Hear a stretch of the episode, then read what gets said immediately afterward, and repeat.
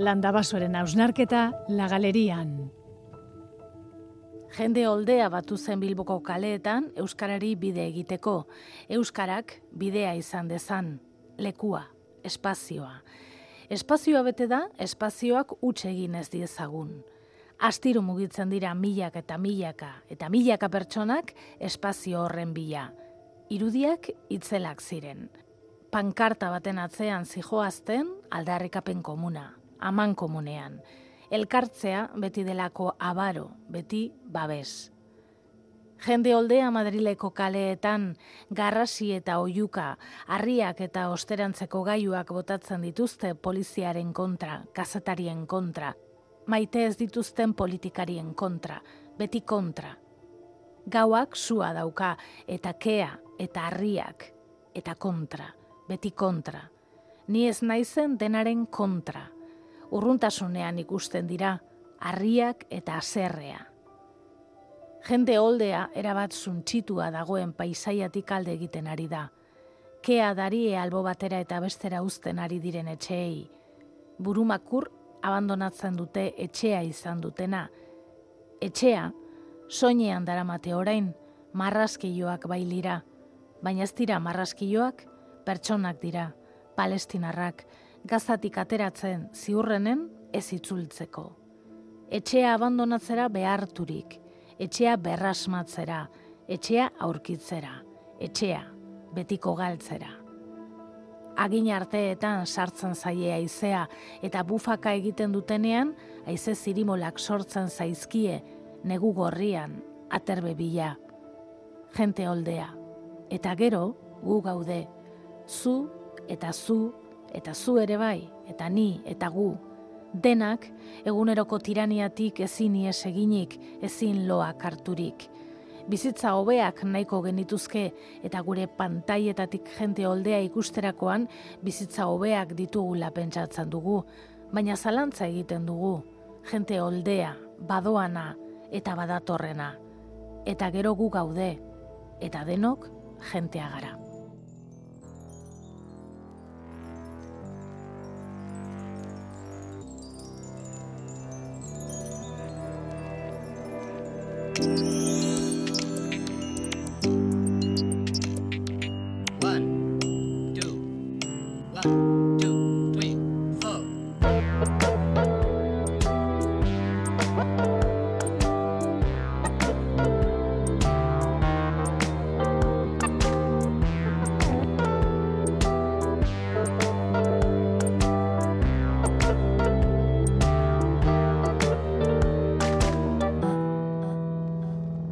La Galería, con Bego Yebra. Vale, que sí, que en la galería, unas cuantas, estamos de puente. Vale, que esta reflexión de Goisalde, alguno o alguna ya la habrá escuchado, pero no me negaréis que es buena, porque lo es. Así que hemos querido empezar con ella. Como os decíamos, estamos de puente, pero eso no quiere decir que las latas, como les llamamos aquí vulgarmente, o sea, las grabaciones, que os dejamos no sean bocado de cardenal, porque todas son pensadas y grabadas para esta ocasión. Durante las últimas semanas hemos trabajado para unas cuantas buenas historias, así que vamos a empezar con las primeras. Por cierto, hoy en Argentina se celebra el Día de la Productora y productor de radio y televisión y en la galería nos queremos sumar, porque os diré que la vida de quienes se dedican a la producción es muy dura. Llevan más calabazas que un centro comercial de Nueva York en Halloween. Bueno, esto es radio y es la galería. Bienvenidos y bienvenidas.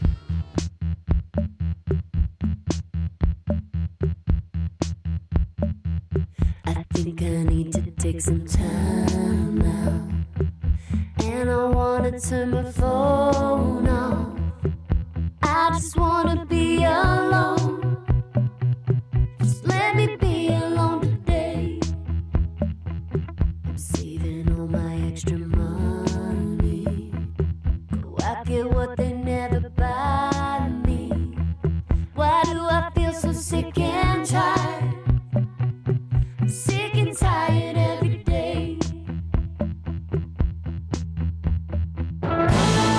Try to push me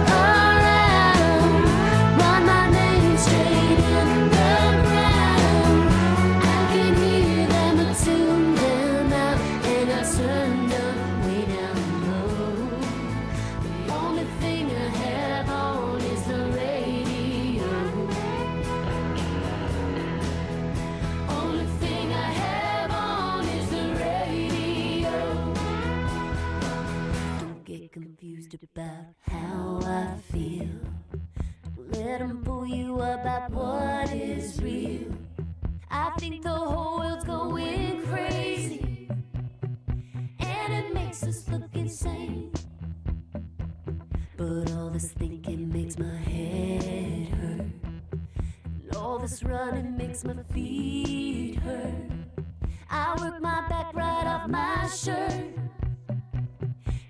My shoes and run away.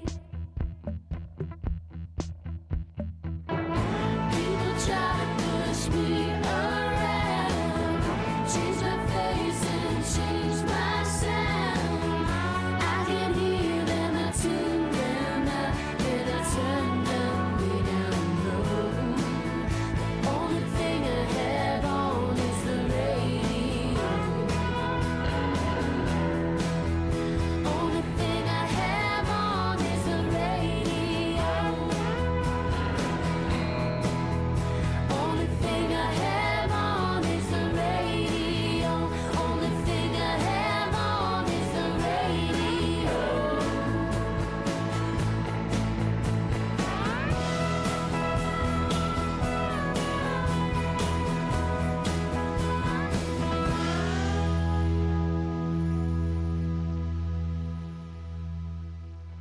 Carlos, hor gabon. Mm, baita zuri ere begonia gabon deneri.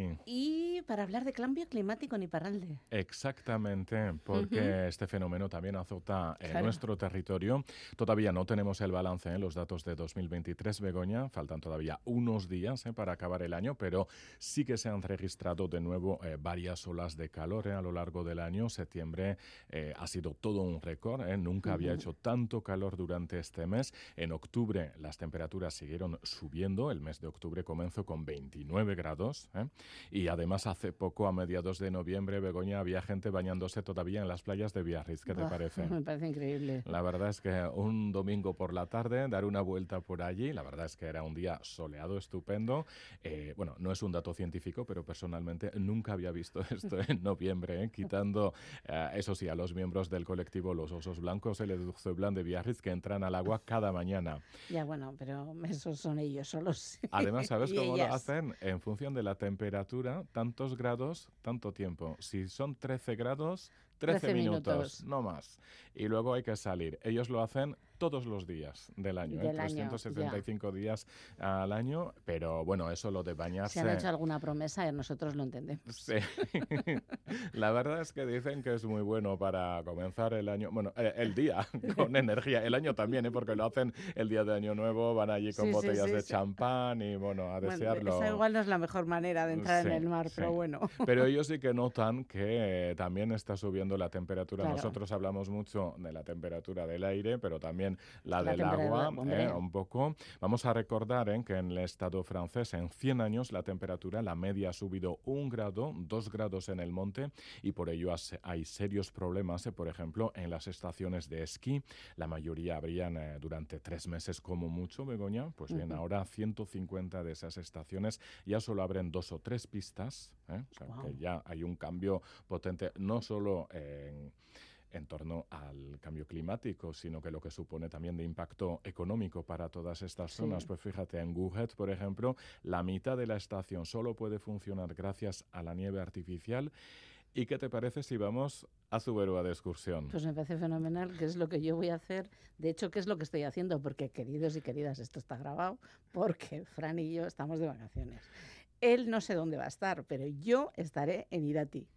Pues yo soy de Lapurdi, pero ves, Begoña, que últimamente hablo mucho de Zuberoa, Claro. el territorio más pequeño de Euskal Herria, porque también nos gusta mirar todo lo que pasa allí. Eh, ahí también se nota algo de preocupación, ¿eh? por ejemplo, en la estación de esquí de Irati. El caso es que este año, por primera vez, no se podrá practicar esquí de fondo, tan solo excursiones y, ¿cómo se decía? Raquetas. Raquetas, Eso es, claro. raquetas, eh, porque falta nieve. ¿eh? Cuando hay, desaparece eh, muy rápido y al ver que la situación que cada vez está más complicada, han decidido que este año ya no se van a abrir estas pistas de esquí de fondo. Si te parece, escuchamos a Josie Arrosagaray, es la directora de la estación de esquí de Irati.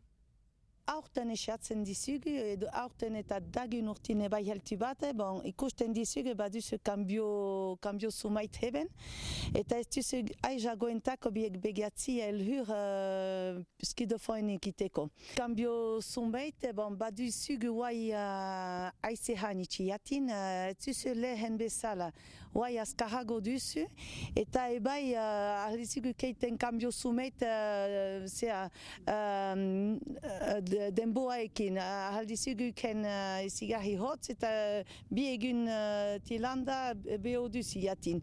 Eta hoiko ez du horrentak ez du zaiz abigatzi elhur.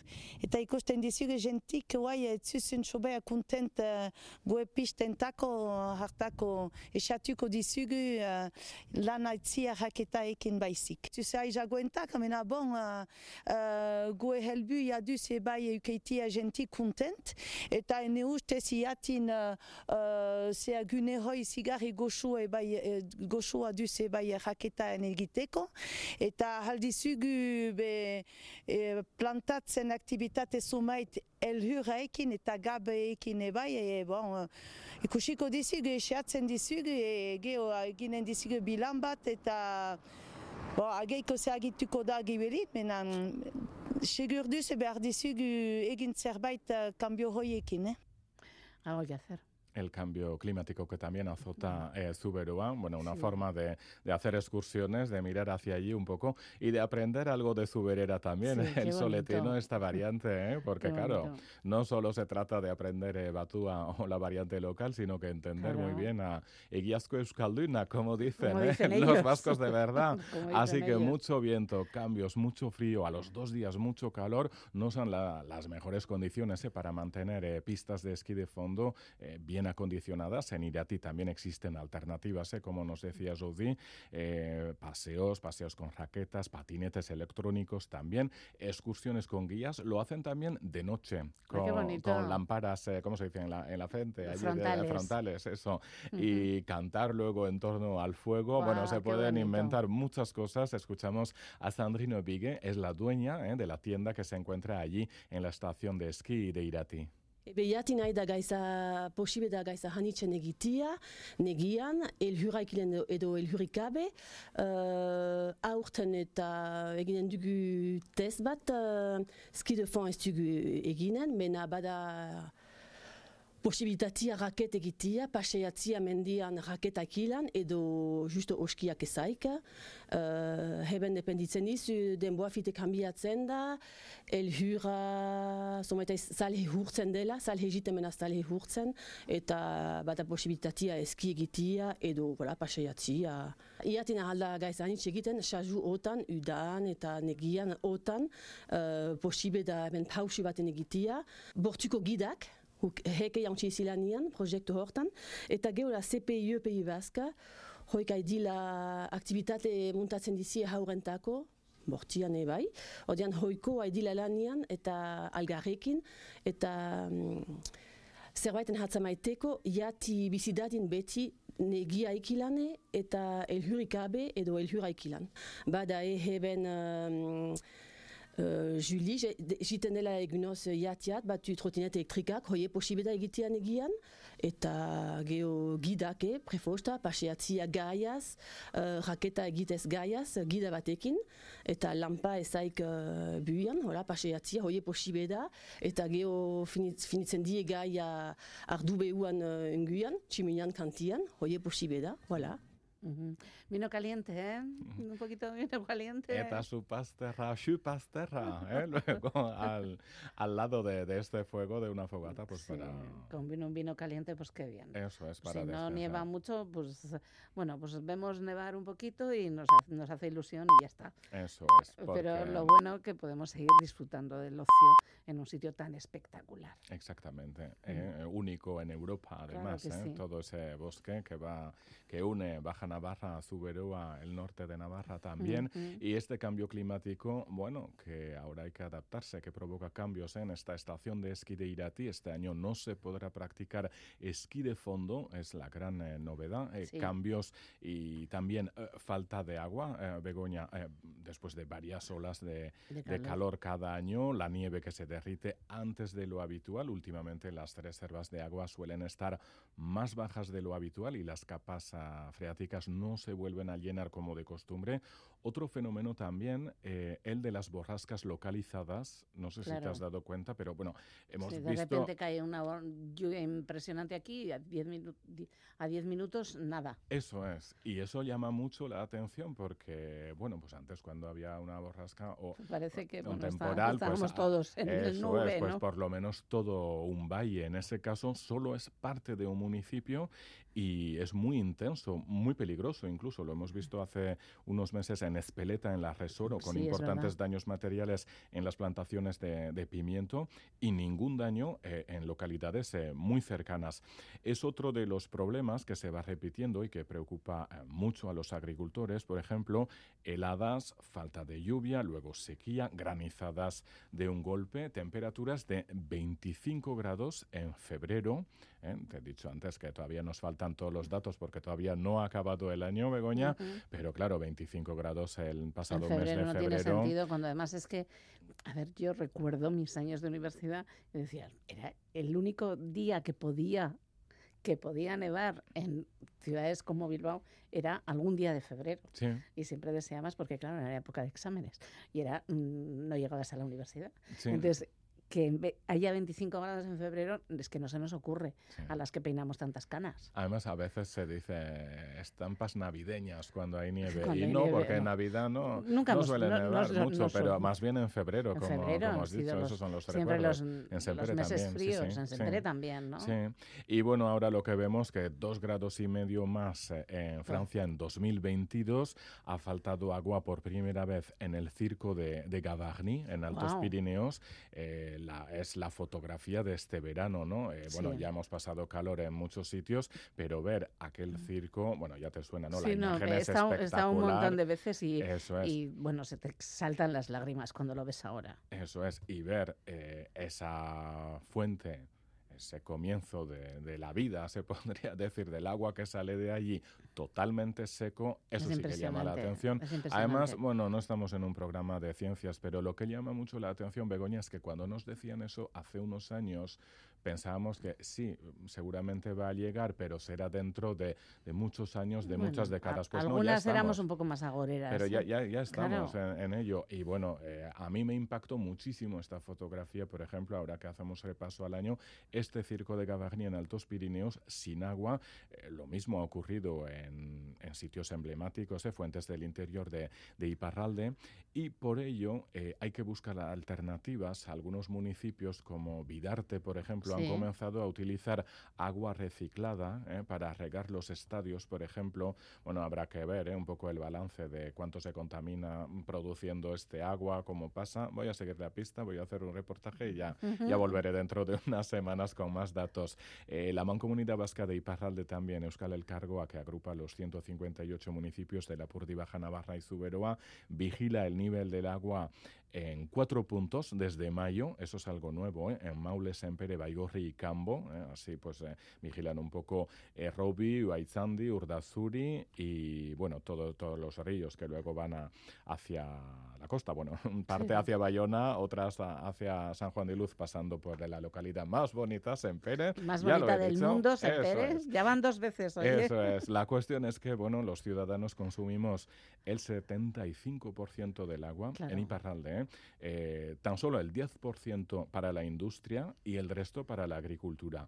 Llama la atención porque muchas veces cuando Suele decimos ser. hay que andar con cuidado y echamos la culpa a los agricultores, a la industria, a las empresas, pues no. La, en este caso, en nuestro territorio, eh, 75% del agua. Así que, bueno, para terminar, más datos, ¿eh? la temperatura que sigue subiendo también en Iparralde, ahora en las localidades más altas como Larrañe, ¿eh? en esa zona más alta de Santa Gracia, Larrañe, ahí en Zuberoa, se registran valores que solíamos tener hasta ahora en la costa labortana. Por lo tanto, tampoco hay tantos kilómetros, No. pero unos cuantos sí que hay. ¿eh? Tenemos ahí eh, tres eh, herrialdes y de punta a punta pues ya está cambiando. Y esto provoca mucho estrés, mucha preocupación a los agricultores, pero también a los animales, Begoña Claro. a su bienestar que está en riesgo y esto se nota ya en la calidad de la leche de, de las ovejas, por ejemplo. Así que es posible que el queso pues tenga No otro sabor. No, no, porque ya estamos hablando de, Estamos de hablando valores muy Del oso de importantes. Irati, que es uno de mis quesos favoritos. Claro, pero eso sí que es eh, poco a poco claro, porque cuando hablamos de tantos datos como, er- por ejemplo, ahora, pues podemos aburrir a la gente, pero estamos hablando de cosas muy Sí, muy concretas. concretas y que, y que en- inciden en nuestro día a día y además es, en el eh, futuro de nuestros hijos y de Sí, nuestras hijas. sí, que la hierba crece antes, por ejemplo, que luego está menos verde de repente. Bueno, de hecho, hasta quemada la vemos Sí. a veces, ya llegamos en mayo, junio, y las imágenes que solíamos ver a finales Pues de, de- agosto, de por agosto, ejemplo, recogiendo, en mi pueblo, pues segando. ahora ya lo tenemos casi en primavera. Así que, bueno, que cambian los ritmos eh, sin que los animales lo puedan entender, que eso también pasa, porque ellos tienen eh, su ciclo Sus ciclos regulado, están mucho mejor nosotros nos regulados que los adaptamos, claro, nuestros. con, con aire acondicionado o así, Mm. pero no dejan de ser parches, que a su vez eh, Sí, que a su vez contaminan más. Eso es.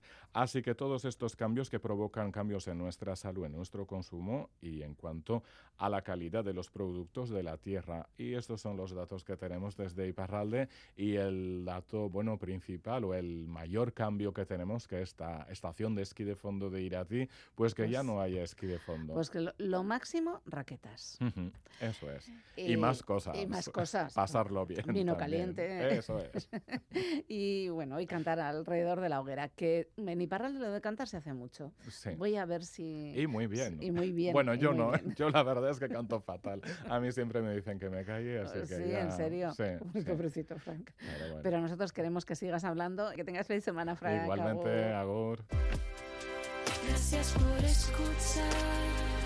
La Galería. Si bien es cierto que la mayoría de nuestras propuestas de estos días de puente son absoluta novedad, algunos de los regalos que nos deja Goisalde son definitivamente tan interesantes como para recuperarlos y escucharlos con atención, como los perfiles de mujeres que vieron su huella en la historia pisada por esa cultura del patriarcado de la que tanto escucháis hablar. Siempre tengo dudas cuando las personas que dicen que la libertad tiene un precio sobre si realmente saben que tiene un precio. No es fácil eso de vive y deja vivir. Parece que nos pasamos parte de nuestra vida procurando que esas personas que lo han logrado no lo hagan. No sé si es envidia o simplemente que realmente no nos gustan las personas diferentes a nosotras. María Mearra tendría mucho que decir sobre esto. Ella vivió en el siglo XIX y pertenecía a los Cascarot, un grupo de gente nómada que vivió entre Don Iván Eloizune, Urruña y Siburu bajo las reglas de su reina, que fue cambiando a lo largo de los años, pero que todas las personas de ese grupo obedecían. No se sabe muy bien cuándo nació María Mearra, pero en 1818 el alcalde de entonces de Don Iván Eloizune, Michel Joseph Legenbourg, la menciona en sus escritos y deja constancia de aquello en sus palabras. Balioko zerbait galdu bagenuen, harengana joaten ginen, eta bere jarraitzaietako batek lapurtu bazuen, hiru eta lau egunetara itzultzen zuen leialki. María Mearra era la reina de los cascarot, pero reinó sobre personas que vivían prácticamente en la miseria. No se sabe a ciencia cierta cuál es el origen de los cascarot. Dicen que llegaron de Portugal y España desterrados, abandonados, expulsados y apartados. Y llegaron a la costa de la Purdi a buscar una nueva vida. María Mearra reinó durante 45 años. Dicen de ella que era muy elegante, que hablaba muy bien y que era muy educada. La integración en la sociedad vasca no fue fácil, como ninguna lo es, y la reina debía ocuparse de esas personas a las que respondía y con las que sentía responsabilidad, evidentemente. Para la integración fue esencial el idioma. Aprendieron euskera y con el tiempo lo fusionaron con el romaní, creando una de las variantes que apenas perdura, pero que se recuerda, el errominchela. Fue reina durante casi 50 años. En 1869, María Mearra era la reina, pero hubo más. Por ejemplo, Mariana Andía o Marian Belía de Belea. A lo mejor es que siempre vestía de negro, quién sabe. A reina bizía, gritaban en el puerto de Siburu y Donevan Eloizune. Y es que las mujeres, habitualmente, vendían el pescado que los hombres habían apresado. He encontrado alguna fotografía de ellas, una de 1900, donde aparecen algunas mujeres cascarot. Llevan cestas en la cabeza donde portaban el pescado que vendían. Y la verdad es que parecen felices. María Mearra, de la que poco sabemos, tuvo que lidiar con el tiempo que le tocó vivir y negociar para que pudieran vivir bajo esas normas que ellos y ellas establecieron. Vivir con sus reglas y no pagar impuestos tenía sus ventajas, pero también sus desventajas, claro. Solían vivir en bosques y en esa comunión con la naturaleza también habitó María Mearra. Fueron buscando sus quehaceres poco a poco. La pesca fue uno de ellos y otro fue el de ebanistas. Se dice que de sus manos se crearon esos primeros balleneros que luego partirían mar adentro hasta Terranova a la caza de la ballena. María Mearra existió, consta en muchos escritos oficiales del siglo XIX, pero poco hemos sabido de ella. La última noticia es que en Don Iván Eloizune tendrá una calle con su nombre. María Mearra Cascaroten Erreguiña. Han pasado décadas y su presencia apenas es un nombre en una calle que alguien pronunciará cuando se pierda. Alguien buscará algún portal de la calle María Mearra. Alguien la recordará. Tal vez eso sea la inmortalidad, una voz que pronuncia tu nombre. Goisalde nos hablaba de una mujer e Idoya Lázaro quiere que levantemos el pie del acelerador y encontremos el ritmo perfecto. Por ejemplo, para ver Venecia, un paseo por esa ciudad no puede superar los 100 metros por hora, a no ser que quieras perderte una joya arquitectónica en cada esquina.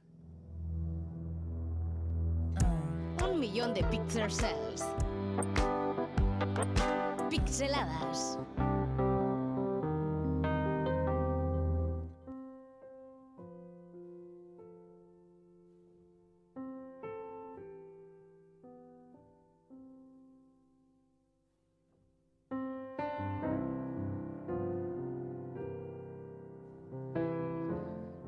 Buenas tardes, soy Idoia Lázaro y esto es Pixeladas, capítulo 16, La lentitud.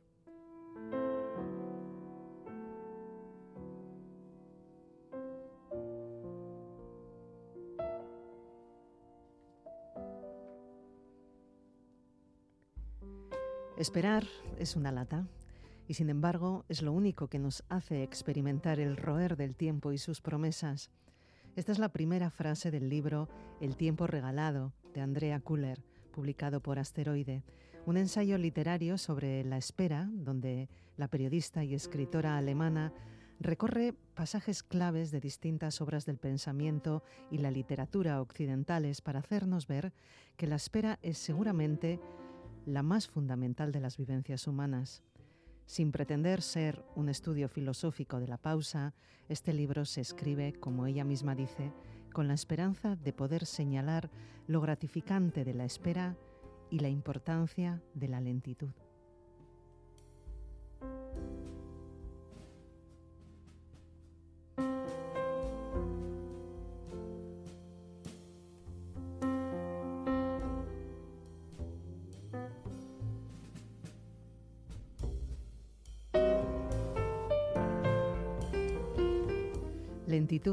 Desarrollo pausado de la ejecución o del acontecer de algo. La lentitud es una decisión individual de cómo cada persona desea vivir y relacionarse con el entorno, viajar, comer, leer, amar, respirar, hablar, pensar lentamente. Muchas veces forzamos respuestas, soluciones rápidas que nos permiten cambiar de plano, cambiar de escena como si fueran cortinillas, o en ocasiones nos vamos afundidos en negro y ahí estamos atrapados en la prisa y en la impaciencia, en un estado constante de hiperactividad. Ser multitarea, puf.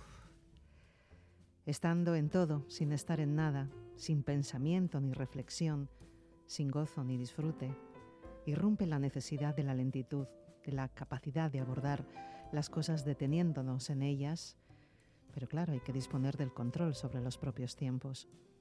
Gozar de la lentitud es un privilegio. Invita a parar, a observar y degustar. De ese interés nacen las pixeladas, un espacio dedicado a parar, a observar y a degustar.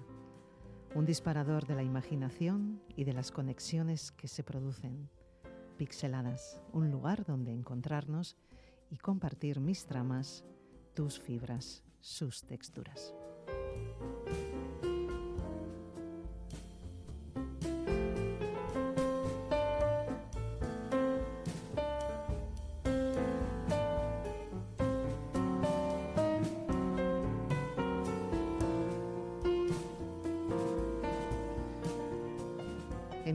Sociedad de pensamiento urgente, sobreinformada, sobreestimulada, condicionada por la prisa y la ansiedad de la inmediatez, donde todo se precipita a gran velocidad, esta música que suena, la de Thor Gustaven, nada a contracorriente porque se revela contra esa vida que transcurre atropellando los días, todo un elogio a la lentitud, a la pausa, a la reflexión, al disfrute. Sobre él escribía Alejandro Sanz Fraile en la revista Jazz Caravan. Decía, es hombre silencioso, habla desde el susurro, con modestia y humildad, y del mismo modo, sin reclamarlo ni levantar la voz, el nombre de Thor Gustafsson no ha dejado de crecer en intensidad y resonar con fuerza hasta convertirse en uno de los estandartes del jazz europeo. Thor encuentra en los paisajes nórdicos su particular e idílica atalaya poética donde reinterpretar el lenguaje jazzístico de manera íntima y reflexiva. Su música en alguna ocasión me ha recordado unas palabras en las que contaba la enorme revelación que le supuso escuchar a su profesor afirmar que si quería saber si alguien era buen músico, le pidiera, le pidiera que tocara un adagio de Mozart, en contra de la creencia generalizada de identificar velocidad con virtuosismo y lo rápido con lo bueno. En la pieza lenta todo importa, la claridad de la melodía, la sutileza de la mano izquierda que la acompaña, el equilibrio de intensidad con cada pulsación tan frágil que dos gramos adicionales de presión de un dedo pueden destruirlo todo. El pedaleo, la unión de las notas consecutivas mediante dedos superpuestos, los espacios donde todo respira, todo importa, todo es relevante, todo produce un profundo impacto en el resultado final.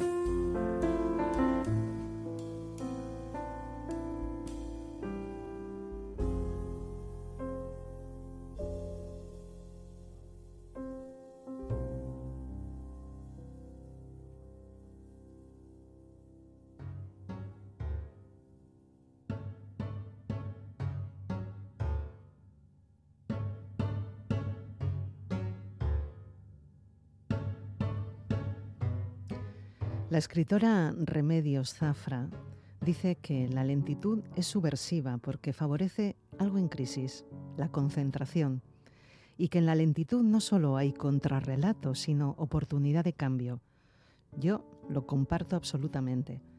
Los tiempos de la lentitud están mal vistos, casi podríamos decir que boicoteados, pero ese desacelerar, esos vacíos, permiten cambiar las cosas de sitio, observarlas y verlas de otra manera. Por ejemplo, mirar las cosas y darnos cuenta de que las cosas también nos miran.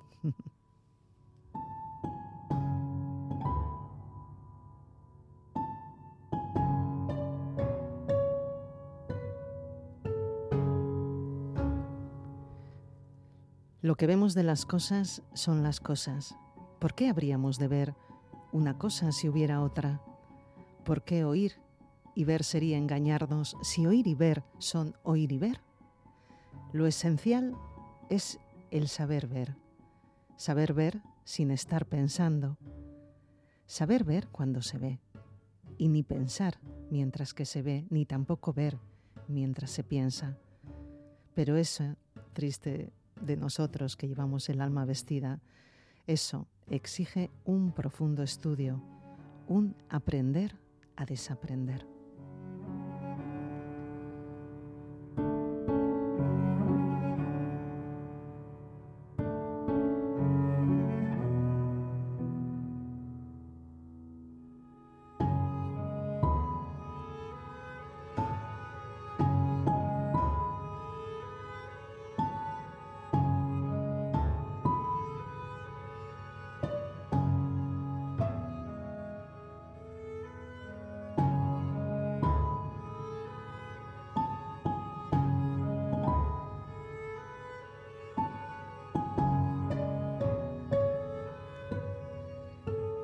La sociedad necesita música, poesía y lentitud.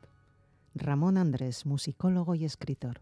Estamos necesitados de, una mayor lentitud, de, silencio, eh, de tiempo, para, pensar, para pensarnos, para eh, pensar el mundo. Hace un año eh, publiqué un, artículo en la prensa había una frase que decía eh, dar un paso atrás para modernizarnos. Yo quería decir dar un paso atrás, es decir, detenernos, parar, ver con una perspectiva, que es cuando se ven las cosas, para, para seguir bien ¿no? en, en una mejora eh, del mundo. Es pedir tiempo, tiempo para pensar, me pregunto yo, ¿A dónde vamos? ¿Por qué necesitamos tanta, tanta prisa? ¿Quién necesita tanta prisa? El otro día estaba leyendo que hay unos trenes en Japón, unos tre- un- trenes magnéticos que están probando que van a 2.000 por hora, pueden alcanzar los 2.000 por hora y me pregunto yo, ¿para qué queremos ir a 2.000 por hora? Yo creo que el hecho de, mm, de plantearlo, de replantearlo, eso no es ser reaccionario, esto es tratar precisamente de, de entender qué está sucediendo, porque nunca estamos donde estamos ya. Vivimos desplazados, desplazados de nosotros mismos y por lo tanto no somos. Y por lo tanto somos muy manipulables entonces. Nunca estamos donde estamos. Somos una proyección, una proyección continua. Por eso yo decía detenerse, detenerse en la medida de lo posible para, para actuar bien, porque todo es para el futuro, todo es para el futuro. Eh, los planes de enseñanza para tu futuro, eh, los planes políticos para el futuro. Siempre el futuro, estaremos mejor en el futuro y el futuro nunca llega porque cuando se llega siempre hay un futuro ¿no? al que apelar y esto es, es muy peligroso porque es como la, la zanahoria ¿no? que, que va siguiendo el, burro.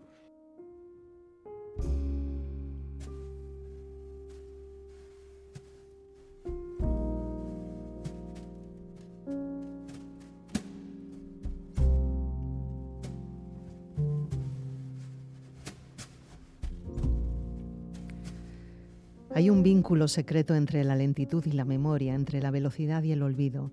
Evoquemos una situación de lo más trivial. Un hombre camina por la calle. De pronto quiere recordar algo, pero el recuerdo se le escapa. En ese momento, mecánicamente afloja el paso. Por el contrario, alguien que intenta olvidar un incidente penoso que acaba de ocurrirle, acelera el paso sin darse cuenta, como si quisiera alejarse rápido de lo que en el tiempo se encuentra aún demasiado cercano a él. En la matemática existencial esta experiencia adquiere la forma de dos ecuaciones elementales. El grado de lentitud es directamente proporcional a la intensidad de la memoria.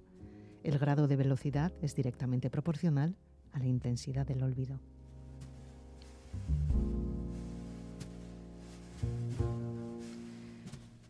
Carla Honoré dice que la lentitud es un superpoder que otorga una nueva forma de percepción y una nueva forma de relación con lo cotidiano.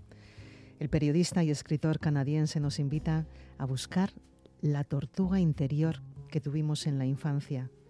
Sé, sé de qué tortuga habla y en ello estoy, en encontrarla. Mi amona Dolores hacía las cosas despacio, con una hermosa lentitud. Se sentaba a escuchar la radio frente al transistor. En silencio esperaba el, el sonido del Pirex. ¿Os acordáis de ese vidrio redondo que avisaba de que la leche comenzaba a hervir? Miraba cómo iban cociéndose las castañas o cómo la plancha respiraba. Música, poesía y lentitud. La vida está siempre a punto de ser de otra manera.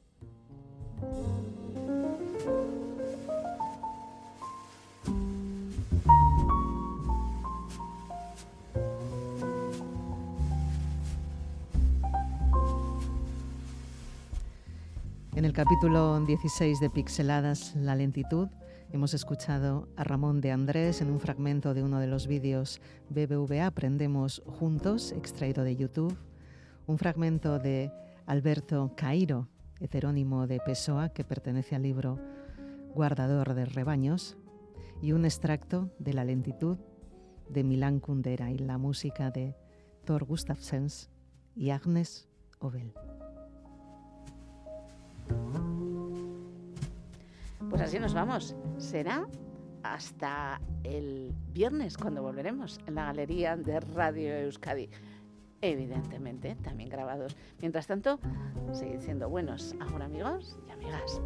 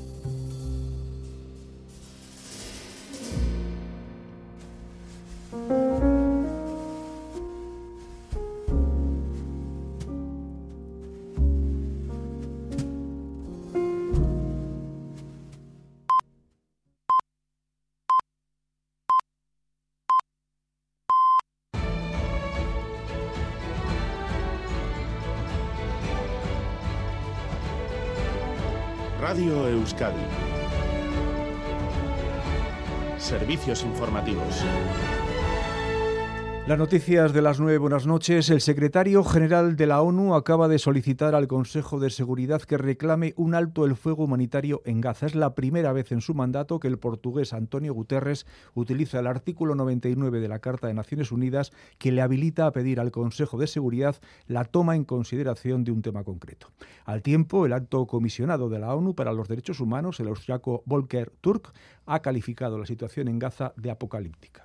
The humanitarian situation is, is catastrophic, uh, whatever we- La situación want to humanitaria es catastrófica, es indescriptible. La única forma de salir de esto es pedir a todos que detengan las hostilidades. Necesitamos acabar con esta locura y llevar la ayuda humanitaria que tan desesperadamente se necesita. and, and, and, and call for, I mean, not only call for, actually cease hostilities because you need to come back to your senses. You need to see what can be done. And you need to finally get the humanitarian aid in that is so desperately needed. Y más cerca, lamentar la muerte de un niño de dos años tras caer de un tercer piso en la localidad guipuzcoana de Astigarraga. El suceso ha ocurrido sobre las dos y media de esta tarde. Según el alcalde de la localidad, todo apunta a que ha sido un desgraciado accidente. Según Xavier Urdangarín, la familia de origen saharaui está destrozada. Imaginaos cómo, cómo puede estar una familia, ¿no? Su madre y su padre, bueno, eh, están pues inten- intentando asumir algo muy, muy, muy difícil de asumir, ¿no? Y tiempo ahora para el deporte con Diego Aranzábal. Buenas tardes. Hola, ¿qué tal? Gabón Fútbol Copa, segunda eliminatoria, Andrach 0, Real 1, Terrassa 0, Alavés 1, ambos equipos clasificados, al igual que la Morevieta que acaba de ganar en Valencia, Levante, y ahora y Gabón. Y que se mete Gabón en tercera ronda de la del torneo del CAO con ese 0-1, gol de Javi Eraso a 20 minutos del final, un primer remate de Edwards, el rechace caía en las eh, botas eh, del jugador Navarro que batía el portero del conjunto levantinista, del conjunto valencianista para establecer el definitivo 0-1, Salvador de nuevo, el cancerbero, el equipo vizcaíno, John eh, eh, Maguna Goitia que ha hecho un paradón a un remate de cabeza de De La Fuente en el minuto 94, así que tenemos a la Morevieta en la tercera ronda de la Copa del Rey. Por su parte, el Valle Hues ha caído en Sarriguren por 0-3 ante el Mallorca. Acaba de comenzar el Tudelano Las Palmas. En baloncesto, en juego desde las ocho y media, el partido de Euroliga que en el Buesa enfrenta a Basconia y Fenerbahce. Raúl Pando, Gabón. Gabón, eh, Diego trata de reaccionar. El Vasconia que ha ido siempre por debajo en el marcador, ha ido incluso perdiendo por 13 puntos. Está costando anotar muchísimo al equipo de Ivanovic. 8 puntos Howard, el mejor del equipo Gasteiztarra. 3.55 para la conclusión del segundo cuarto. 25 Vasconia, 35 Fenerbahce. Mientras tanto, Bilbao Basket ha logrado la victoria en un ajustadísimo final ante el Göttingen en el primer partido de la segunda fase de la FIBA Europe Cup. John Zubieta, ¿qué tal Gabón? Gabón Diego, efectivamente, victoria del equipo bilbineo por 75-73 en un gran encuentro en el que a última hora ha habido una jugada un tanto discutida por parte de los eh, eh, colegiados que han dictaminado tiros libres para el equipo bilbaíno. Uno de ellos lo ha convertido de Raider, de tal manera que el equipo bilbaíno ha ganado por 75-73 en esta Europe Cup en un Mirevilla que ha disfrutado y también ha sufrido de lo lindo. Y en pelota, en la segunda jornada de Parejas, victoria 22-11 de Artola Imaz ante la Soranguren. Muchas gracias. Hasta aquí las noticias de las 9. Volveremos a las 10 con más información y en todo momento en itv.eus y en la aplicación ITV Albisteac.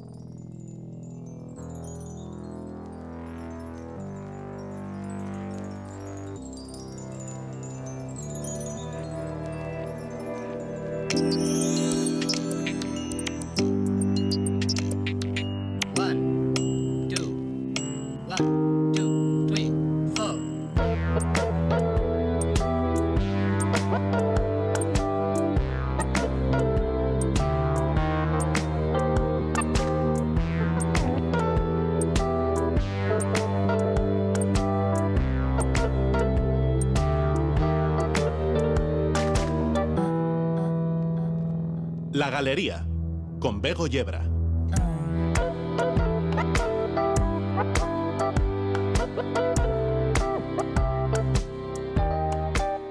¿Cómo lleváis el ritmo después de escuchar las propuestas de Idoya sobre la lentitud? No es mala la idea de tomárselo con calma, pero dejarse fluir por el latido de las percusiones suele ser también beneficioso para la salud.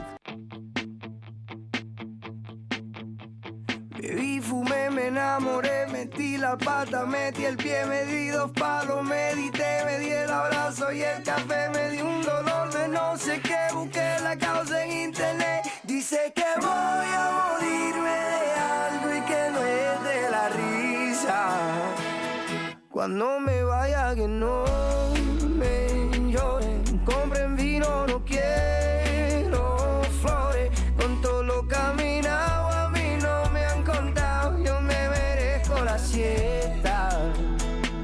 a mis amigos que no me lloren, compren vino, no traigan flores. Si me voy a morir solamente una vez, me merezco la fiesta. Yo me merezco la fiesta.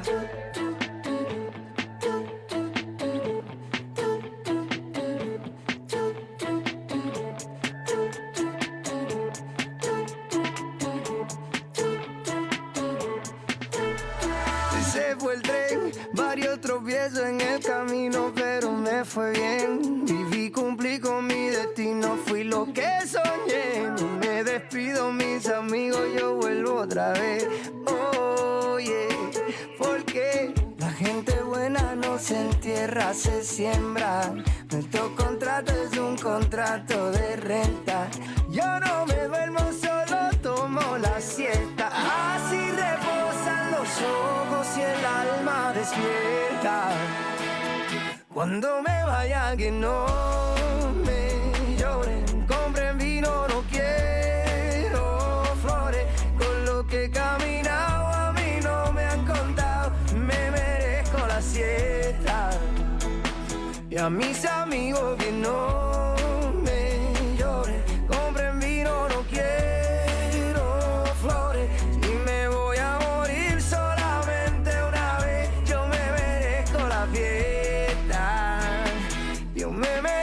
la fiesta. La gente buena no se entierra, se siembra. Nuestro contrato es un contrato de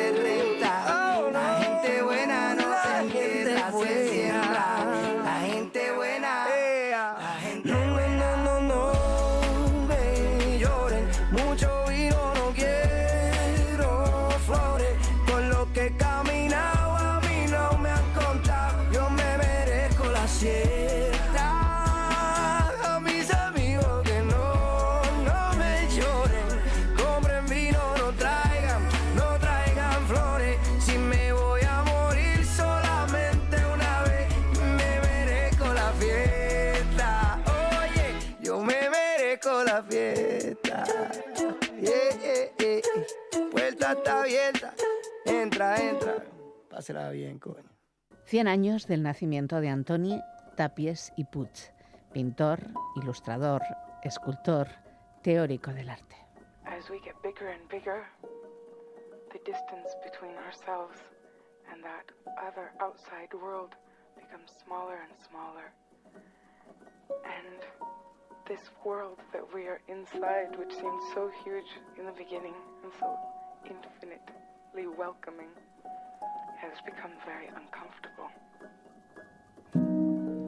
Tras la Segunda Guerra Mundial, el informalismo acogió bajo su paraguas todas las tendencias abstractas y gestuales que se desarrollaron en el sur de Europa. El informalismo reúne en su seno corrientes más o menos cercanas, como la abstracción lírica, la pintura matérica, la nueva escuela de París, el tachismo, el espacialismo o el art brut. A este grupo pertenecen gentes como los componentes del grupo El Paso, Eduardo Chillida, Martín Chirino Juana Frances y, por supuesto, Antoni Tapies y Puig, de quien este año conmemoramos el centenario de su nacimiento. Y aunque nació para el mundo en 1923, para el arte y la pintura, su nacimiento fue el resultado de una convalecencia de una grave enfermedad. En ese tiempo, el joven Tapies comienza a dedicarse completamente a la pintura y al dibujo, abandonando sus estudios universitarios. Después de la guerra civil y seguramente como consecuencia de la miseria general, sufrí una infección en el pulmón, tuberculosis. La estadía en el sanatorio y la enfermedad dejaron una huella profunda en mi vida. Durante dos años estuve confinado a una cama y pasaba mi tiempo leyendo y pensando. Rompí con mis viejos hábitos y cuestioné todo aquello que la iglesia y mi familia me habían enseñado. Fue en esa época de grandes cambios cuando decidí convertirme en artista. familiar. En els moments eh, que vaig estar malalt va ser quan vaig decidir ser artista. En la biografía de la Fundación Tapies podemos leer que en la década de 1940 ya exponía sus obras de marcada personalidad que lo destacaban en el panorama artístico del momento. Era cofundador de la revista Dau al Set en 1948. Influenciado por Miró y Klee, incrementó entonces el factor iconográfico y la temática mágica. El fet de que jo porto el meu nom de Tàpies, que significa mur. Mi apellido Tapies, que en catalán significa muro, ha influenciado en gran medida en mi trabajo. Me ha impulsado a explorar todas las posibilidades expresivas que sugiere la visión de un muro, desde el muro como barrera, como cubierta, como límite de una prisión. Me ha hecho también reflexionar sobre lo que se escribe en un muro, en los grafitis de las calles. Poco a poco incorporaba, elementos geometrizantes y estudios de color que desembocaban luego en un interés por la materia, el cual se traduce en telas de textura intensa y de grandes posibilidades expresivas y comunicativas. Con estas obras, Tapies logra hacia mediados de los años 50 el reconocimiento internacional. A partir de la década de los 60 incorpora nuevos elementos iconográficos, signos de escritura, elementos antropomórficos, pisadas y signos que aluden a la realidad de Cataluña y procedimientos técnicos, nuevas superficies, uso de objetos cotidianos y del barniz. Quan fem una pintura estem com transmutant també els materials. Cuando pintamos, los materiales que utilizamos se transmutan. Hay materiales simples, como la arena y el polvo, materiales comunes, que podremos sublimar e idealizar para convertirlos en una obra expresiva que a su vez es parte de nuestra experiencia. Yo creo que las viejas nociones de la alquimia se colaron en nuestro mundo y han tenido una influencia especial en la pintura moderna.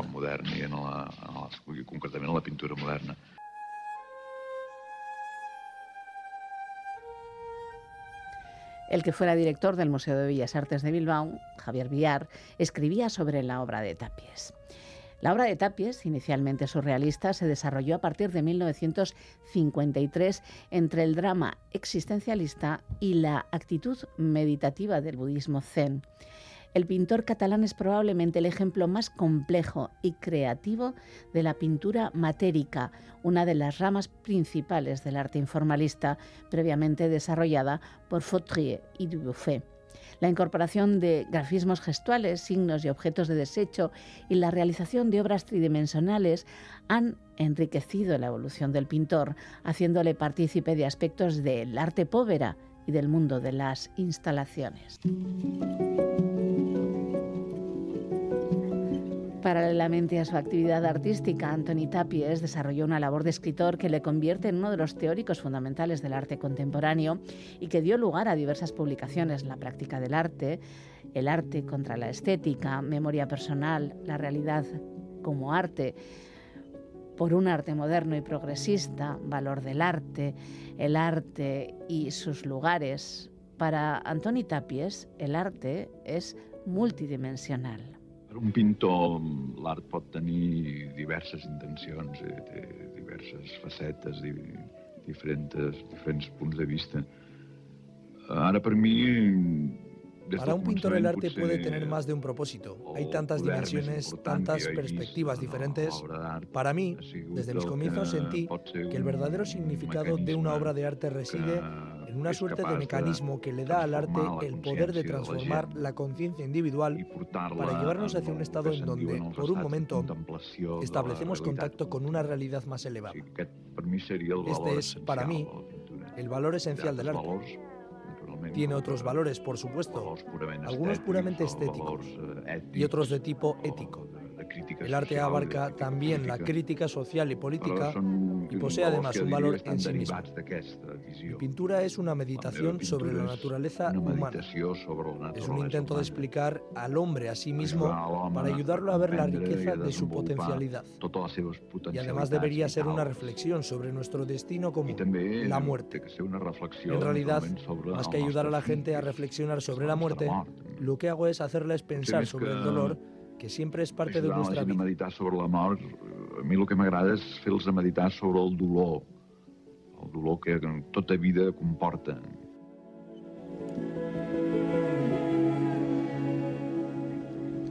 Podemos encontrar obra de Tapies en el MoMA, en el Guggenheim, en el Museo de Arte Moderno de la Ciudad de París, en el Jeu de Paume y en el Centro Pompidou, en el Museo Nacional Centro de Arte Reina Sofía de Madrid, en el Instituto Valenciano de Arte Moderno, en el Museo de Arte Contemporáneo de, de Barcelona, en el Bellas Artes de Bilbao, entre muchos otros. Y es que este año seguramente se programarán muchísimas exposiciones de la obra de Antoni Tapies y Puig en muchas salas y museos del mundo. El 2023 será un año Tapies.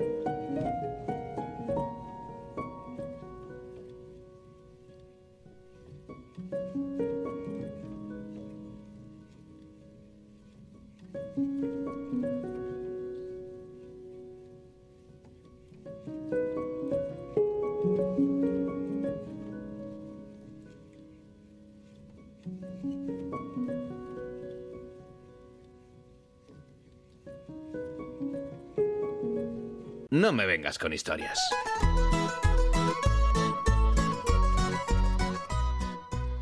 Pues sí, misceláneas, ideas originales que pasaron en la historia. Bueno, cantidad de cosas que nos trae pues nuestro profesor de historia favorito, que es Carlos Perales, que además hoy le tenemos aquí a nuestro lado. ¿Cómo estás, Carlos? Caixo Bego, per- perfectamente. Además, pues, siempre es un placer, ¿no? Sí, pero es hoy verdad que cuando estamos cerquita es mucho mejor. Es, es muy distinto. Es, mucho mu- mejor es y, muy mejor. distinto. Y además suena más bonito para nuestros oyentes, que eso también es importante.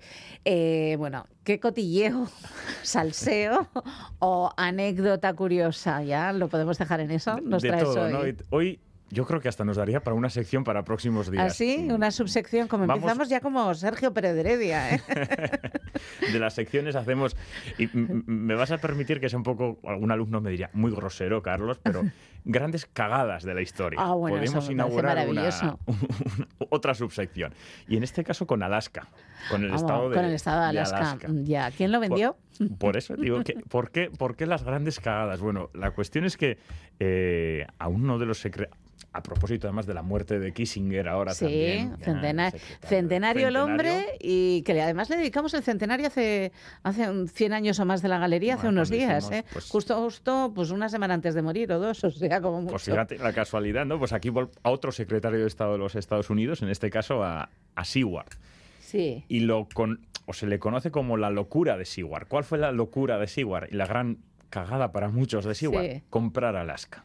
Bueno, eso Comprar no es ninguna cagada. Efectivamente, claro. Ahora, ahora- Los rusos que se lo vendieron, lo Ah, hicieron esa, mal. es la, esa es la pregunta. ¿Quién, quién fue fin- definitivamente quien la, la lió? Claro que sí. ¿Seward o el, el- el zar Alejandro II, que fue quien, quien la vendó? La Pues fue vendió? Alex. Alex, efectivamente. Alex metió la pata. Alex II la, la lió. Bueno, la cuestión es que él promueve, Seward, el secretario de Estado, senador, secretario de Estado, promueve la compra de Alaska, una compra que, que nadie muy poca gente entendió en aquel, en aquel momento. De hecho, en la prensa, Bego, mm, lo, lo pusieron mm, de vuelta y media. Tenemos que tener en cuenta que se gastó aproximadamente unos 7 millones de dólares de la, de la época. Que era mucho. Que era mucho. Ahora el cambio es difícil hacer, pero, pero es un gran pastizal, ¿no? En 1867. Por un, un millón quinientos mil kilómetros cuadrados alejado de- de- del resto de de Estados Unidos. Lo que pasa que yo creo, yo creo que él pretendía comerse Canadá de paso. Es posible, pero la pregunta aquí es, claro, ¿por qué Seward, en su locura, quiere comprarlo y por qué el zar Alejandro lo, lo- lo pretende ¿no? vender, o lo quiere claro. vender? Bueno, claro, a los rusos, ¿qué les sucedía? Pues que Al- Alaska les quedaba muy lejos del centro neurálgico de, de Rusia, Sí. de San Petersburgo, de Moscú. Esto le suponía un gran esfuerzo de control de, esa- de ese territorio, grandes problemas de abastecimiento y realmente tampoco les aportaba en aquel momento nada. Nada especial. ¿no? Eh, Seward en este caso dice, bueno, mm, es un lugar estratégico. Es un lugar estratégico que luego se va a volver todavía más estratégico más. con la Guerra Fría. Este es- yo creo que ahí Alejandro II aún se, se- se daría más vueltas en la tumba cuando Sí. ¿eh? en esta situación. Bueno, la cuestión es que lo, lo compran. Eh, efectivamente es una gran preocupación en aquel momento. El Congreso le da el visto bueno y al poco tiempo descubren vetas de oro en, en uno de los ríos de, De de Alaska. Alaska. Pero es que, claro, ya a principios del siglo XX descubren unos yacimientos petrolíferos Que todavía. impresionante que, que todavía, todavía. siguen. En un contexto, vamos a ponernos, finales del 19, segunda revolución industrial, principios del 20, en el que el petróleo se convierte, sustituye el carbón y se convierte en una de las grandes fuentes de, de energía. Con lo cual, aquella gran cagada de Seward Se convirtió se pues en oro molido. En una, efectivamente, ¿no? y, le, y le ponen el nombre eh, de Alaska, que significa tierra grande. Ujú. Qué mejor nombre, ¿no? Para Pues sí, aquella. ciertamente. Y el 18 de octubre de ese 1867, Rusia cede como fecha, digamos, eh, oficial el. Por 7 millones de el dólares. Por 7 millones de dólares, que ahora seríamos incapaces de calcular el beneficio que, le, que le produjo y le produce a los Estados Unidos. Impresionante. eh, bueno, en la compra de aquel territorio que en aquel momento nadie entendió. Mm. Así que grandes locuras, de la Locuras. historia. Sí, sí, pero vamos, es un análisis costo-beneficio absolutamente positivo para el señor, ¿eh? Totalmente, claro. En algún momento los rusos lo que le suponía era un, go- un- un gasto impresionante. Un- les- Para un- y, no, y un poco de quebradero de cabeza, pero luego También. también, o sea, luego, Pero acertó, Seymour acertó. ya, ya, algunos ¿Quién sí. Eh, erró el zar. Erró. Erró el zar. Erró. Pues Erró. nada, eh, para la siguiente subsección ya nos contarás. Seguiremos. Que tengas feliz día. Agur. Igualmente, un abrazo, Agur. Los colores de la música. Pues sí, los colores de la música, que es al filo de las nueve y media de la noche, con Mercedes Albaina. Y bueno, hemos tenido unas selecciones maravillosas, pero hoy creo que Mercedes va a dar respuesta a una de nuestras oyentes o uno de nuestros oyentes. ¿No Sí. es eso, Mercedes? Sí, Gabón? sí, Gabón Bego. Sí, hay alguien que pidió eh, que habláramos sobre los tempi musicales, ¿no? Los tempos. Entendimos que era eh, las distintas velocidades de la música, ¿no? Si entendimos mal y se refiere, se refiere a otra cosa, pues eh, estamos abiertas a todas las sugerencias. Nos vienen muy bien, además, ¿eh? Para- Recordamos 688-840-840 y ahí, pues ya sabéis, nos decís, oye, mira, que lo de los tempi me pareció, me pareció maravilloso, pero me gustaría que hicierais uno solo sobre, yo qué sé, Sobre lo que sea. prestos. Sí, solo también. prestos. También podría ser. Entonces Bueno, nos volveremos locas, ¿no? Pero bueno. No, no, bueno, sí, nos agitaremos un poco. Estaremos un poco agitadas. La verdad es que nos viene bien también las sugerencias, Claro ¿no? que para, sí. para estimular un poco la, la creatividad. Bueno, pues, em, pues hemos, este programa se dedica a los tempi musicales, a las distintas velocidades, y vamos a empezar de la menor a la mayor, o sea que O sea, terminaremos, como va transcurriendo el tiempo y se acerca más la noche, pues para que nos estimule un poco más, ¿no? Así. Sí, vamos a empezar más. Bueno, Vamos a- entonces, bien, porque no les dormiremos al final. no, por eso también hemos pensado en eso. Está muy bien. Bueno, vamos a empezar con el tempi grave, que es eh, Ujú. uno de los más lentos. Bueno, t- todos estos tienen un- una denominación en italiano y además esta eh, era usada por los compositores de cualquier lugar de Europa. Sí. Hasta el siglo XIX, donde los alemanes empiezan a usar términos en alemán y bueno, y luego ya otros. Pero bueno, mm, también algunos siguieron incluso usando los términos en, en italiano, ¿no? Bueno, y grave es muy despacio y también tiene una indicación de alguna forma de, de pesante, ¿no? Algo así como que, bueno, y, y es el, eh, la denominación con la que Beethoven empieza su sonata llamada patética en do menor, opus 13. Empieza grave, él indica esto en la partitura. eh, y después ya hay un. O sea, y es realmente grave, es para el inicio una introducción que es mucho más que una introducción, es una introducción larga al primer movimiento, que después ya es allegro di molto e con brío. O sea, luego ya es muy Mm. rápido y, y además con brío. Pero toda esta especie de introducción que realmente contiene algunas células que después Beethoven desarrollará en la sonata, cosa que hacía muy a menudo, ¿no? Pues eh, esta mm, recoge bastante bien ese estado de ánimo pesante que tenía él en, en 1798. Cuando escribe esto, él tenía entonces 28 años y ya se daba cuenta que se estaba perdiendo el oído, ¿no? Eh, además de otros problemas de salud que siempre le, acuciaron toda su vida al pobre. Eh, entonces, él expresa esto y además esto fue como algo muy innovador en su época porque él llevó la subjetividad a la música instrumental, ¿no? Realmente las piezas para piano que escribían los pianistas para eh, asombrar a aquel público vienes eran para lucimiento, ¿no? Pero a nadie se le ocurría hacer una pieza musical que sea un retazo autobiográfico, ¿no? Sin embargo, aquí por, casi por primera vez, pues, pues eh, llena esta, este, este momento musical, ¿no? Esta introducción al movimiento, al primer movimiento de la sonata Opus 13, lo llena de esa especie de subjetividad, ¿no? Entonces, se suele decir que más que una descripción de la tristeza, es la tristeza misma, ¿no? Y, y esto lo evoca Beethoven con, con esos unos acordes pesantes en la tonalidad de do menor, que para él significaba un poco todo eso, ¿no? Le- La oscuridad, la, eh, bueno, pues el, el peso, el peso del destino, que él habló muchas veces de ese destino y de su eh, de, de ese demonio envidioso que era su mala salud, ¿no? Y, y eso, eso es importante, esos acordes en do menor que él deja resonar así como una losa. Y además, y después se siguen por un pequeño motivo que es mm, dos notitas descendentes, siempre en descendente, ¿no? Entonces, bueno, pues eso recoge muy bien, creo, esta, la idea del tempi grave.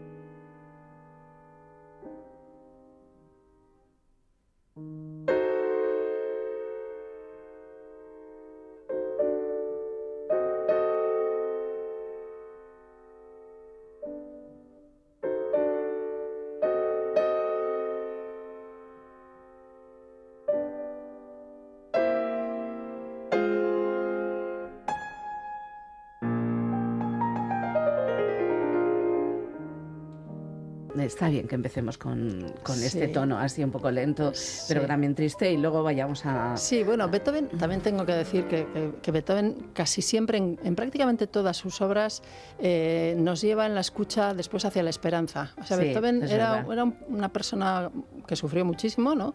Pero, sin embargo, él siempre mantuvo un poco la esperanza en, en- bueno, bueno, desde luego la esperanza en el sí mismo, o sea, es, es un modelo para mí a seguir de superación personal enorme ¿no? y superación profesional también, Ujú. pero... Pero también en la humanidad, ¿no? Sí, creía en él la siempre humanidad. pensó, él siempre creyó las ideas de la ilustración que le habían nutrido en su adolescencia en Bonn, ¿no? de la fraternidad, la igualdad, ¿eh? y, y- y creyó siempre en esto. Pero claro, pues tenía, como todas las personas, sus momentos más flacos. ¿no? Ujú. Pero por otra parte, eh, la tonalidad de do menor es la hermana pequeña de mi bemol mayor, que para él representaba la nobleza. Y entonces muchas veces, eh, incluso en esta sonata, nos dirige a esos momentos de, de nobleza, ¿no? Y de, sí, Beethoven no- casi nunca nos deja en la estacada, ¿no? Y desesperanzados. O sea, él Hay otros. expone esto, pero después casi siempre nos lleva a la esperanza. Sí, vamos acelerando un poquito, muy poco a poco, eh, con un tempo que se- eh, es el larghetto. ¿eh? Ujú. Larghetto es el, ese etto al final, en italiano quiere decir un poco menos, en este caso lento, menos lento que largo. Largo quiere decir lento, eh, quiere decir despacio, eh, con una con- consideración un poco de amplitud también, ¿no? Algo que se desarrolla en amplitud. Y vamos a escuchar el larghetto, que es el segundo movimiento del segundo concierto de Chopin en fa menor, eh, que estrenó eh, un, joven de apenas 20 años en Varsovia cuando se despedía de Polonia rumbo a Viena, que fue a, bueno, pues a desarrollar su carrera como pianista, era 1830. Eh, lo que pasa es que llegó a Viena y no le gustó mucho Viena. A Viena tampoco le gustó este joven un poco retraído. Viena era, el público de Viena era bullicioso, ¿no? Ujú. y, y a Chopin no le gustaba tampoco mucho el bullicio ni, ni el público superficial y que hablaran y tal. Entonces, bueno, ahí presentó sus conciertos, sus dos conciertos, pero luego ya se fue a París, donde se quedó. se quedó y triunfó, Eh, además. triunfó. Además, París se enamoró de Chopin. Chopin se quedó hechizado por esa ciudad eh, efervescente ¿no? de, de- aquella época.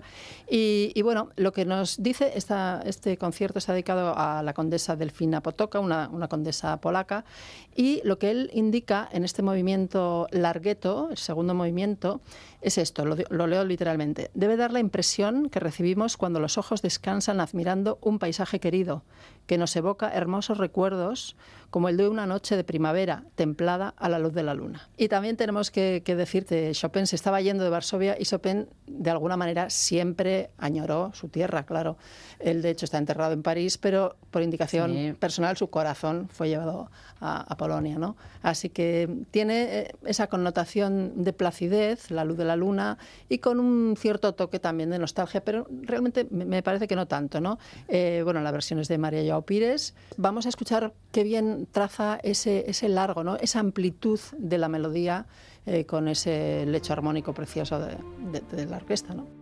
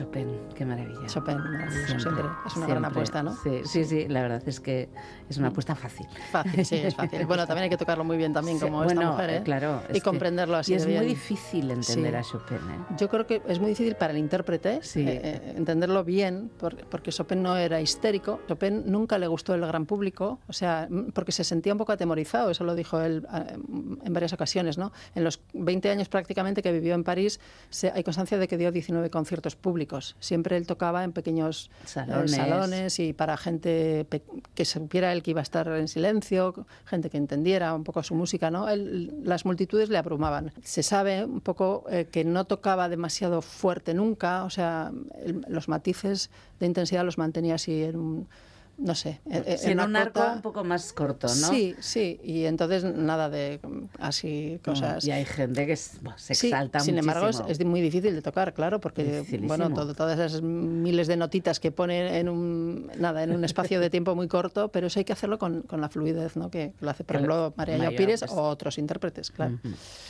Bien, seguimos. Hemos dejado largueto. Largueto, y ahora nos vamos a un andantino, que Ah. también aquí el ino del final en el idioma italiano quiere decir un poco menos, y en este caso un poco menos lento que andante, ¿no? Y andante es algo que indica pausado, nosotros podríamos decir andando, ¿no? Sí, andando caminando, ¿no? Sí. Pero en modo tranquilo. Sí, no muy rápido ni tampoco muy lento, ¿no? Esto que vaya andando. Entonces vamos a escuchar un andantino, eh, movimiento que de una sonata de Schumann, de este Mm. compositor eh, alemán, eh, que es de, bueno, de su sonata para piano en fa menor, del opus 14, que él mismo llamó concierto sin orquesta. Y esto, claro, alude a, a- a este compositor que, que fue un, vamos, un, real poeta del piano, cuando escribió pequeñitas piezas que son poemas deliciosos, ¿no?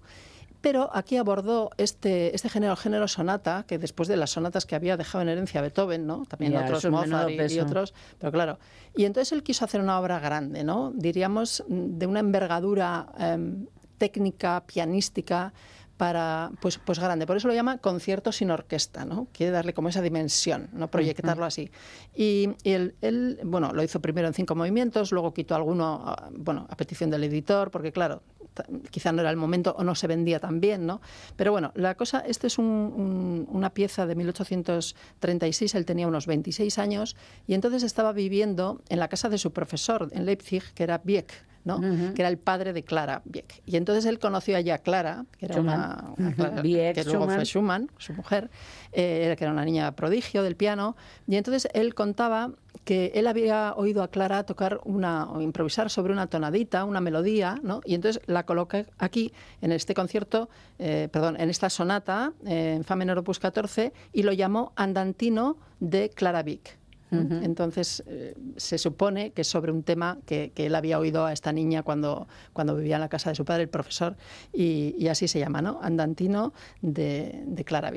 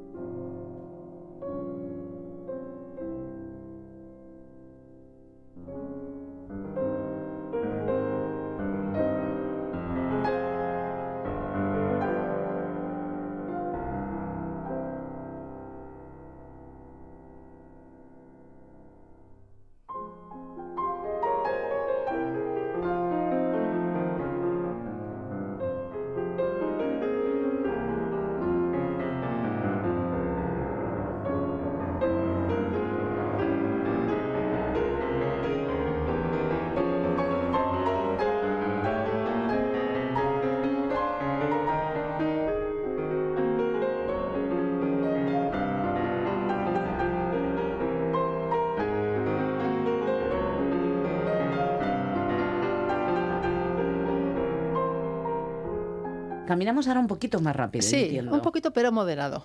Ah, un Sí. moderado. Ahora vamos al moderato. Moderato quiere decir con moderación y sería un poco lo que hay entre el andante, ese que hemos dicho, el andando, y el alegro, que ya quiere decir rápido. ¿no?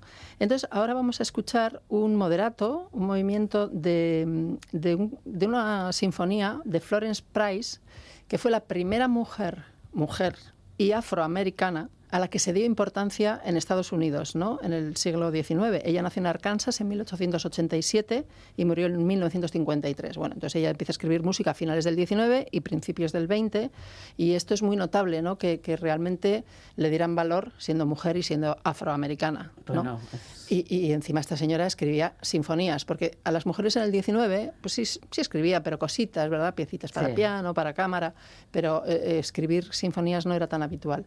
Y esta es una mujer a la que, bueno, pues ya se le empezó a dar valor en su época y ahora se les bueno, cada vez se le reivindica un poco más y se ha pasado, han pasado las orquestas, vamos a decir, un poco medianas de, de la zona donde ella nació y tal, de su entorno, a grabar han pasado a otras orquestas, ¿no? Su, su repertorio. Entonces, en este caso vamos a escuchar a la Orquesta de Filadelfia, Guau, nada menos, nada menos. haciendo este, este movimiento moderato de su, de su tercera sinfonía. Y dirige Yannick Neset-Seguin, que es un, un director que ha venido por aquí a la quincena alguna vez con otras orquestas. Es un director canadiense que a mí me encanta.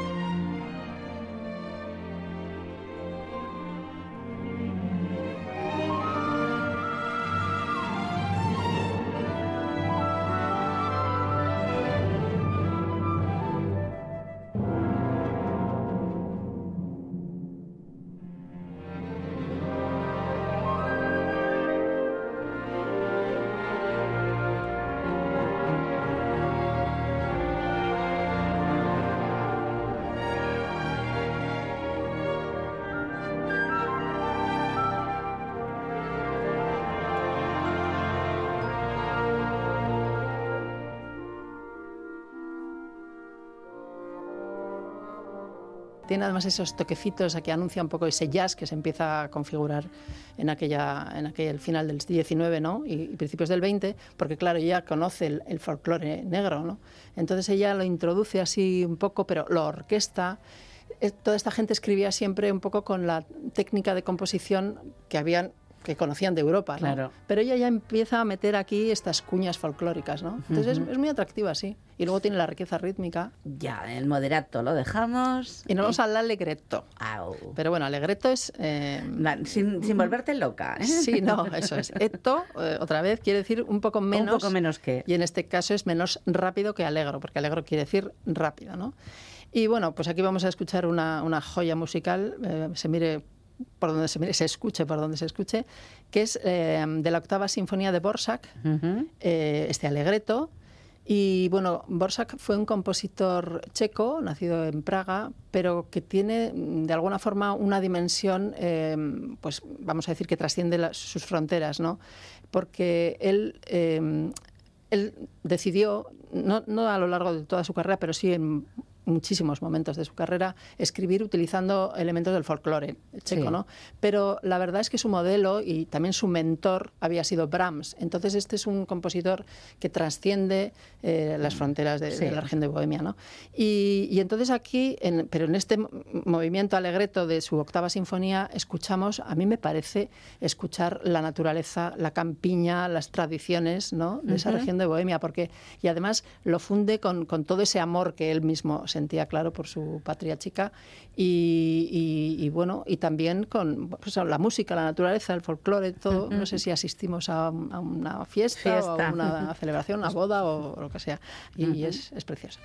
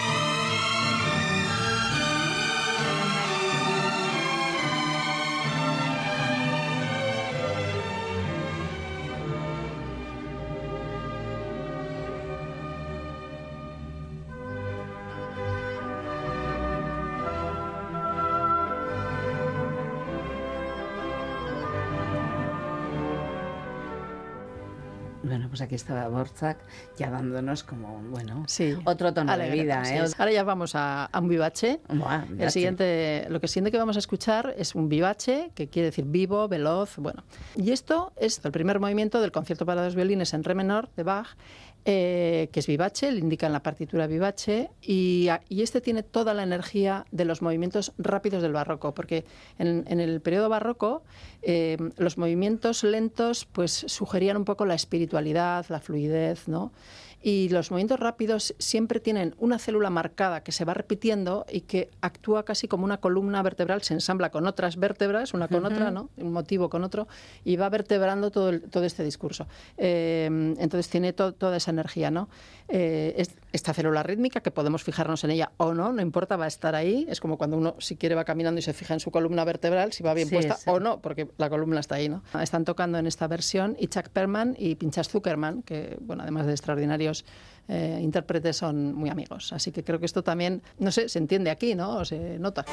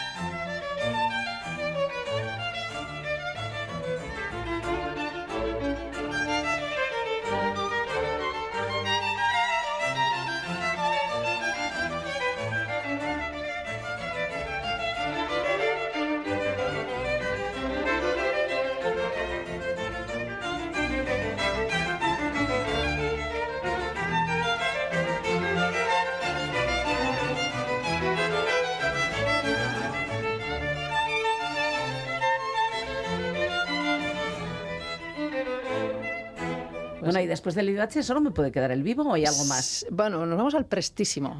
No prestemos, no presto, sino que aquí el ísimo, igual que en castellano, quiere decir más. ¿no? Y aquí es pres- prestísimo, es más rápido que presto, es la máxima velocidad que, que se conoce en, en los términos ¿no? de, la- de los tempi musicales. Y bueno, pues vamos a escuchar a un compositor que a mí me gusta mucho, que se llama Francis Poulenc. Ah, Poulenc, Es, es un sí. compositor francés que me encanta porque me parece que tiene una humanidad muy, bueno, que podría ser un compositor de ahora, ¿no? Bueno, nació en 1899, murió en 1963 y este compositor, bueno, pues vivió aquel París irrepetible de los años 20, 30, ¿no? Y, y realmente se impregnó mucho porque él era muy, era muy social, ¿no? O sea, y en su música hay un poco toda esa energía de aquella ciudad, de, de las vanguardias artísticas, ¿no? Mm. Vamos a escuchar un sexteto, que es un quinteto de viento, o sea, mm, flauta, oboe, clarinete, fagot, a quien se añade la trompa, pero en este caso también se añade el piano, ¿no? Entonces, él aprovecha el, el descaro eh, que a veces pueden manifestar estos instrumentos de viento, ¿no? los de viento madera, porque son instrumentos muy ágiles y, y les hace tocar un poco con irreverencia. Creo que evoca el frenesí de aquel París, pero también este hombre que, bueno, que escribió cantidad de piezas para piano y canciones muy sentimentales también, en algunos momentos cede, todo el frenesí cede un poco pues a, a lo lírico, ¿no? Y entonces me parece, me parece precioso y muy divertido. Creo Bueno, que- y con- y con eso nos vamos. Ah, con eso nos vamos, para Ah, bueno, terminar. Pues es una manera preciosa. Lo que creo es que luego la gente, si escucha esto, no se puede ir a la cama inmediatamente. Creo No, que bueno, luego se tiene- llena, se llena de energía. Luego tienen que seguir escuchando. sí. Que tengas feliz semana. Feliz semana, Bego. Pues así nos vamos. Será hasta el viernes cuando volveremos en la galería de Radio Euskadi. Evidentemente, también grabados. Mientras tanto, seguid siendo buenos. Agur amigos y amigas.